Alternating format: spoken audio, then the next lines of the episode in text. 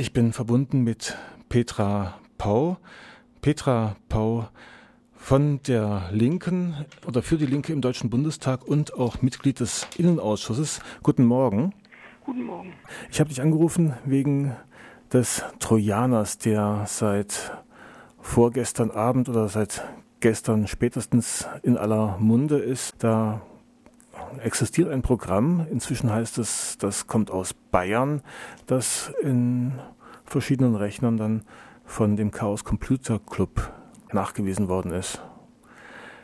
Dieses Programm, das ist jetzt nichts Neues, das war schon 2006 schon mal Thema im Bundestag, wird immer wieder behandelt. Die Polizei möchte gerne unsere Computer ausspionieren und rechtens ist das bisher allerdings nicht, oder? Erstens ist es nicht rechtens, zweitens hat das Bundesverfassungsgericht ähm, ganz klare Grenzen gezogen, was den äh, Privatbereich betrifft und jeder prüfe sich mal selbst, was inzwischen alles auf seiner Computerfestplatte oder auch in seiner Datenwolke unterwegs ist. Das sind Bankdaten genauso wie intimste äh, Gedanken, die man früher vielleicht einem Tagebuch anvertraut hat, aber natürlich auch das, was bisher unter das Fernmelde- und Briefgeheimnis ähm, gefallen ist. Insofern verstehe ich jetzt, warum die Bundesregierung im Frühjahr nicht auskunftswillig war, als meine Fraktion sie gefragt hat, wie viel Online-Durchsuchungen haben stattgefunden, mit welchem Ergebnis, wie ist die Rechtsstaatlichkeit gewahrt worden und auch wurden die Betroffenen informiert.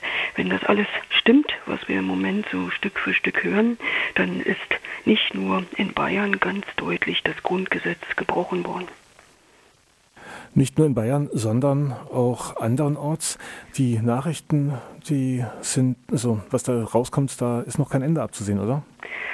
Da ist kein Ende abzusehen und ähm, ich äh, beispielsweise möchte Aufklärung haben, ob es jetzt Abgeordnete erster und zweiter Klasse gibt.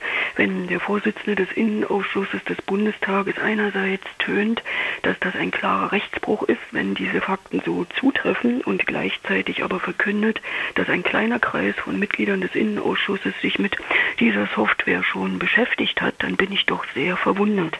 Im Übrigen, die Bundesregierung ist hier nicht raus aus dem Schneider, nur weil die Software jetzt in Bayern eingesetzt wurde. Ich höre, dass der Zoll hier Amtshilfe geleistet hat und diese Schadsoftware erst aufgespielt hat. Es heißt ja auch, dass diese Software auch von anderen Landeskriminalämtern benutzt wurde. Also das ist ja keine rein bayerische Geschichte. Also das ist offensichtlich weder eine CSU- oder Unionsangelegenheit. Ich höre, dass auch ähm, SPD-regierte Länder beteiligt sind.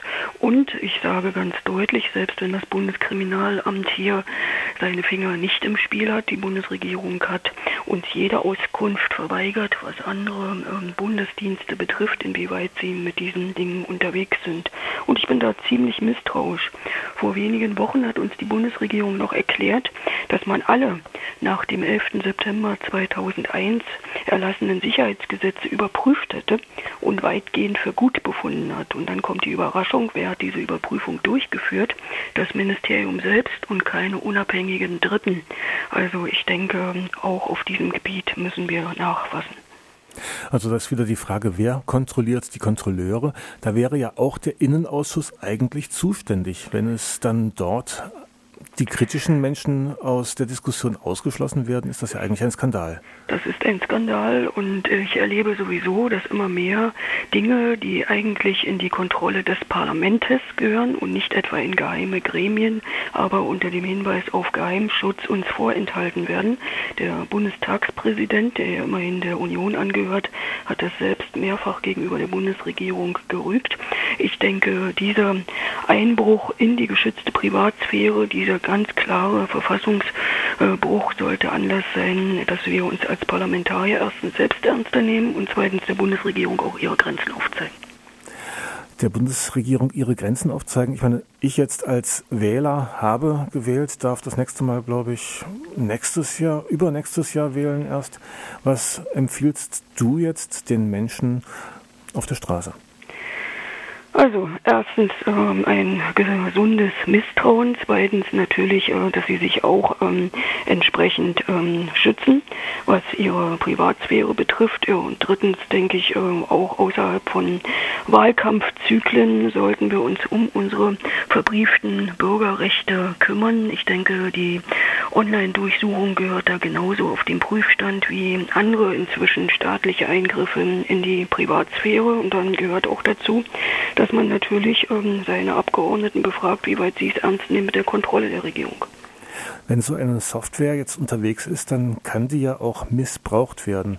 Also mal abgesehen davon, dass es sowieso schon ähm, nicht rechtmäßig ist, kann es auch noch in die falschen Hände gelangen und zu Zwecken missbraucht werden, die noch nicht mal das BKA für gut finde.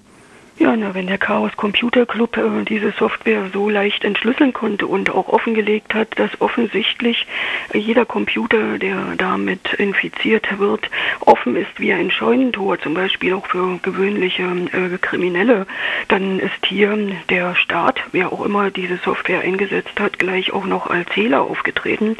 Ich denke, das ist ein Skandal, der nicht nur nach Untersuchung, sondern auch nach Konsequenzen schreit. Und wenn ich heute lese, dass der eine oder andere einfach nur eine gesetzliche Regelung verlangt, um dies jetzt legal machen zu können, da sage ich nein, wir müssen genau diese Möglichkeit ausschließen.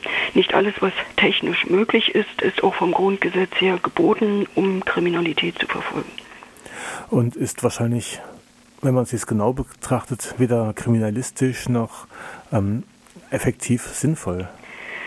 Also wir haben es ja auch erlebt beim Thema großer Lauschangriff, dass äh, nachher in der großen Praxis das Ganze wenig sinnvoll war und nicht äh, durchaus nicht geholfen hat, ähm, wirklich schwere Straftaten äh, zu verhindern. Ich denke, wir sollten uns auf die uralte Regel besinnen, dass nämlich erstens grün bzw. neuerdings blau was die Uniformen betrifft, auf die Straße gehört und zwar nicht im Sinne des Einbruchs in die Privatsphäre der Bürgerinnen und Bürger, sondern um ihnen auch im Alltag Schutz vor gewöhnlicher Kriminalität und Beeinträchtigungen ihres Lebens ähm, zu bieten. Und dazu gehört dann auch Polizistinnen und Polizisten und übrigens auch den Zoll mit den entsprechenden Mitteln, die eben nicht technischer Art sind, auszustatten, um ihrer Arbeit nachzugehen. Und dann können sie mit klassischer Ermittlungsarbeit sicherlich auch Kriminalität bekämpfen. Sagt Petra Pau, Mitglied des Innenausschusses im Bundestag und Bundestagsabgeordnete der Linken.